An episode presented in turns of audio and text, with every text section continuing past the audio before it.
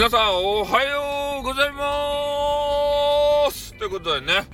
えー、土源やったですか？あの、東北あたりから、えー、首都圏あたりにかけて、えー、昨日ですね、え、地震があったと。で、東北の宮城県やったかいな。あの辺ではね、震度6強とか言って、え、久しぶりにね、ドカーンとでかい、あのね、地震が来たということでありまして、えー、テレビジョンのね、映像とかが、いろいろとこうね、映し出されているわけですけれども、えー、それを見ていたところね、えー、結構、この横揺れがですね、長い間続いていたということでね、えー、やっぱり、じ、23時何分ぐらいでしたよね、確か。私がね、ノマペンさんっていうね、世界的な、あの、有名なアーティストの人。ね、あの、な、なえた、こ、あの、小室哲也みたいな、あれを弾く人。えー、で、あの人のライブに行って、えー、ちょっとわちゃわちゃとね、あの、ウィザードリーっていうゲームをしながら、えー、その人の話もね、ちょっと半分聞きながら、ちょっと失礼なね、聞き方なんですけど、贅沢な聞き方なんですけどね、えー、そういうことをあのしながらしていたんですよ。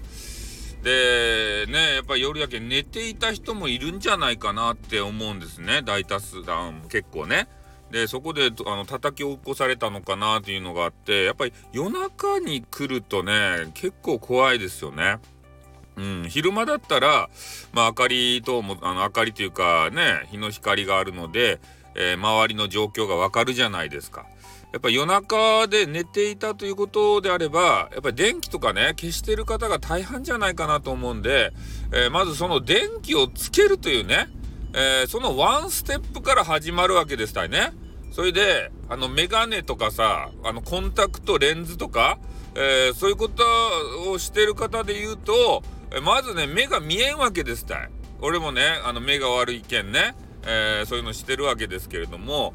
そこをまず探さないといけない。そっから入って、えー、次電気つけてってなるんですけど、そこまでたどり着けない。ね、まず。だからね、いつこの災害が起こるかわからんという話なので、えー、やっぱね、そのメあのメガネ族、俺たちね、メガネ族、コンタクト族は、えー、もう、ほんとね、手元にさ、あの、メガネとか置いとかんといかんちゃけど、えー、ただね、あまり変なとこに置いておくと、え、夜中にトイレにこう立った時にですね、こうぐしゃって踏んでしまったりして、え、逆に見えんと。いうことになりますので、えー、ぜひね、えー、この裸のままで置いとくのじゃなくて、メガネ買うたらさ、変なケースがついてくるやないですか。ね、なんかメガネこう服変なあの布みたいなやつと一緒に。で、その中に、えメガネは入れとくと。そしたら安心ですね。で、いざという時にね、メガネそあのケースをカパッと開けたらメガネがないってね、ないないないないってこうならないように、えー、できればね、えー、枕元に、えー、その補助のメガネケース、メガネ入りのやつ。だから2個か3個メガネを置いとくと。そしたらね、ないないないないってなっても、えー、別のメガネを開ければね、メガネがこう装着でき、メガネメガネ よるけど。ね。そその3つとも全部開けて、うわ、メガネがないってなったら、ちょっと、あれですたい。お、おとぼけ者ですたいね、そういう人は。おそういう人はちょっといかん。あの、きちんと、えー、チェックはね、しとかないといけないわけでありまして、だからそういうあの備えをして、あと防災のカバンですか、えー、こういうものもいりますよね。あだからもう、これも、あの、逃げやすい、えー、脱出経路のとこ、もう押し入れの、あのね、奥の奥っ端にね、えー、しまい込んどったら、わからんくなりますばい。ね？こう、普段は、こう、見えるとこに置い置いとかんとということなんですけど、まあ、邪魔やけんとかね、なんかあの、見た目が悪い件とか言って、玄関とかに置いてない人とか。で、この袋もね、えー、何袋か準備をして、えー、いろんなところにね、あの、置いとかんといかん。だから脱出経路のとこに置くのと、えー、枕元に置くのと、あと、まあ、2階建てのね、えー、お家の方で言うと、おもう、まあ、あまりにもよくテレビであるじゃないですか。えー、逃げようと思ったら、まあ、逆にそう、外に逃げた方が危ないんだと。で、2階以上の建物に逃げてくださいねっていう時に、えー、そういう防災のね、カバンが2階に置いてあれば、えー、ね、かなり役立つぞっていう方もね、出てきますんで、えー、そう防災のバッグもね何個かこう、まあ、手に入れておくと、えー、それで、えー、保存食とかあのお水とかね、えそういうのも準備して入れていると思うんですけど、えそれもね、え賞味期限とかをちょこちょこ確認してね、えまあ、賞味期限にも近いようなやつとかお水も古くなってきたやつは新しいやつに交換をしてその水とかねえー、食べ物は日常生活の中で食卓に出して使うということでねこうローリングローリングした方がいいよみたいなそういうことを言われてましたね。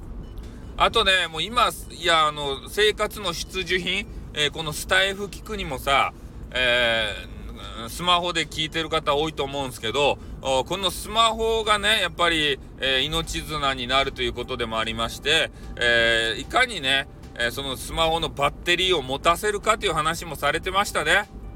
うん。だから節電モードとかあるじゃないですか。そういうの確認したりとか、えー、画面をね、ちょっと暗くするダークモードですかね。なんかよくわからんけど、そういうのにしたりとか、えー、あと、なんや、画面がさ、こう、閉じる間隔を短くする、えー、なんかあるじゃないですか。もう、何秒か経ったら、ビャってこう、画面が暗くなる、えー、そういうのにしてみたりとかね。で、まあ、あまりもう、あの、使わないインターネット通信のやつ、それは全部切っていくとかね。で、全く使わんのであれば、えー、機内モードとかにしてね、えー、置いとって必要な時だけ使うとか、えー、そういうことをちょっとね、していかないと、なかなかスマホのね、えバッテリー持ち、えだから、まあ、本当はね、あの、蓄電器みたいなやつ、えがね、あったらいいんですけど、まあ、5万からね、10万ぐらいの価格帯の、えー、よくね、私が、えー、車中泊動画で、えー、有名なランタイムさんっていうね、岡山のイケメン、